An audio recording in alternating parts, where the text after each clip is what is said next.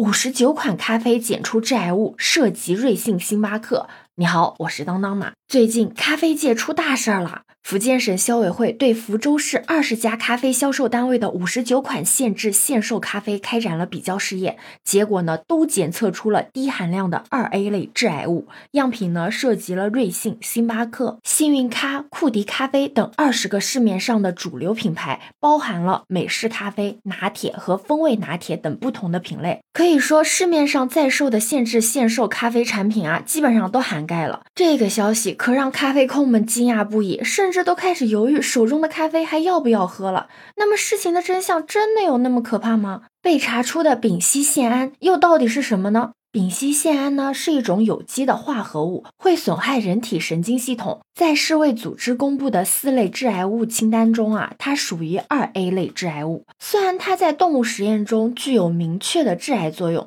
但是在人群研究结果中还没有得到定论。很多流行病学研究表明啊，丙烯酰胺与肾癌。子宫内膜癌、头颈部肿瘤有关，不过呢，这些致癌性呢也只是疑似而已。值得一提的是，目前我国暂未对咖啡中丙烯酰胺有限制性或禁止性规定。而且你知道吗？咖啡豆本身呢是不含丙烯酰胺的。丙烯酰胺呢，也不是后来进行添加的，而是在烘焙的过程中自然产生的。在一百二十摄氏度以上的高温下煎炸、焙烤含碳水化合物和蛋白质的食物，让它们变得焦香的同时啊，都会产生一定量的丙烯酰胺，而且它的释放量跟烘焙的温度、时间都是有关系的。如果你对咖啡有研究的话，你就会知道，一般咖啡豆的烘焙温度呢，几乎都去到了两百多度了，所以啊，必然是会产生丙烯酰胺的了。而且啊，早在二零零五年的时候，联合国粮农组织、世界卫生组织联合设立的专家委员会，在论文《食品中丙烯酰胺对人体健康的危害以及危害性评估》中，就已经提到了各种食物中的丙烯酰胺含量。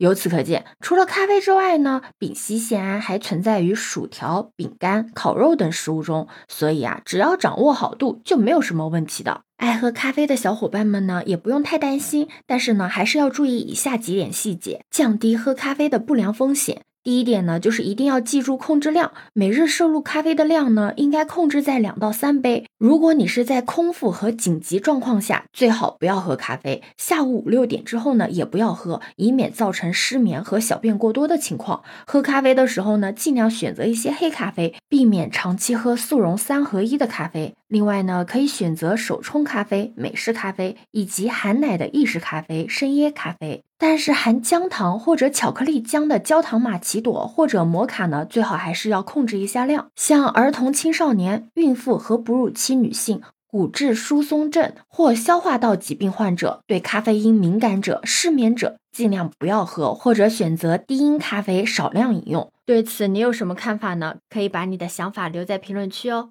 如果你喜欢我的话，也可以在我们常用的绿色软件搜索“当当马六幺六”，就可以找到我哦。欢迎你的订阅、点赞、收藏、关注。这里是走马，我是当当马，拜拜。